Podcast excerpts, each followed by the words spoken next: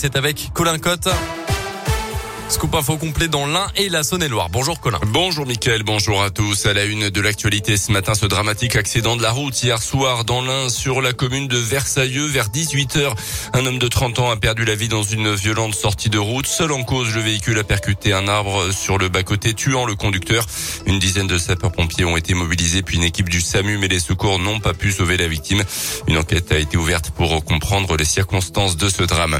Le deuxième jour ce mardi du procès de Mamadou Diallo devant la cour d'assises de l'Ain à Bourg-en-Bresse. Cet homme d'une trentaine d'années jugé pour la mort tragique de Catherine Burgou, une postière de 41 ans tuée dans son agence de Montréal-Lacluse en 2008. 13 ans après les faits, Mamadou Diallo est donc seul dans le box des accusés. Son ADN a été retrouvé sur la scène de crime, mais il a de nouveau nié les faits hier.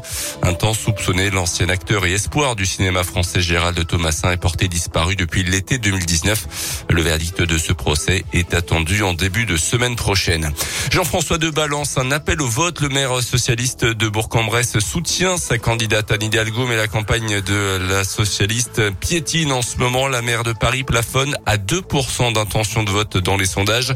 Un camouflet pour le Parti socialiste en perdition depuis la fin du mandat de François Hollande. Mais pas de quoi inquiéter l'ancien vice-président du conseil régional de Rhône-Alpes qui a répondu à Radio Scoop. Jean-François Debat appelle simplement les électeurs de gauche encore indécis à aller voter. La campagne elle-même, sur le terrain, ça se passe bien. En revanche, la gauche ne se porte pas bien. C'est clair. Il y a des millions de Français qui ont toujours voté à gauche et qui ont en général toujours voté pour le, Parti socialiste. Aujourd'hui, nous sommes affaiblis, on le voit. Mais qui a pris notre place? Personne. Vous savez, en, en, en Bresse, on dit c'est à la fin de la foire qu'on compte les bouses. C'est pas très élégant peut-être, mais c'est une belle image. Venez voter. Euh, ne vous laissez pas abuser par euh, des, sondages qui sont certes déprimants, mais qui ne reflètent pas la, la réalité. Ils reflètent le fait qu'aujourd'hui, beaucoup de gens de gauche sont comme vous, ils ne savent pas. Et donc, quand on ne sait pas pour qui on va voter, forcément, ça n'apparaît pas dans les sondages. Le premier tour de la présidentielle aura lieu le 10 avril. Dans l'actu également, l'inquiétude autour de Mariupol en Ukraine. Au moins 5000 personnes auraient péri depuis le début des combats, mais il pourrait y avoir 10 000 victimes au total selon les autorités locales. L'Ukraine a annoncé qu'Irpin, théâtre de féroces combats dans la banlieue de la capitale Kiev, a été libéré des forces russes. De nouvelles tractations vont débuter aujourd'hui en Turquie pour tenter de trouver une solution à ce conflit entre la Russie et l'Ukraine qui dure depuis plus d'un mois. De son côté, l'ONU va chercher à mettre en place un cessez-le-feu humanitaire. Dans l'un, l'accueil des réfugiés ukrainiens s'organise. Ils sont déjà plusieurs centaines être arrivés par eux-mêmes dans le département avec l'appui de proches ou de connaissances selon les chiffres de la préfecture. Parmi les plus de 3 millions d'Ukrainiens réfugiés dans des pays frontaliers, leur accueil sera ensuite centralisé à Lyon afin de procéder à leur répartition dans l'ensemble des départements d'Auvergne-Rhône-Alpes.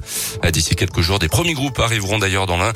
Plusieurs associations spécialisées travaillent en partenariat avec les services de l'État, l'hébergement des déplacés qui arrivent sans solution d'hébergement. L'association Alpha 3A met en relation les demandes, les propositions et oriente les demandeurs.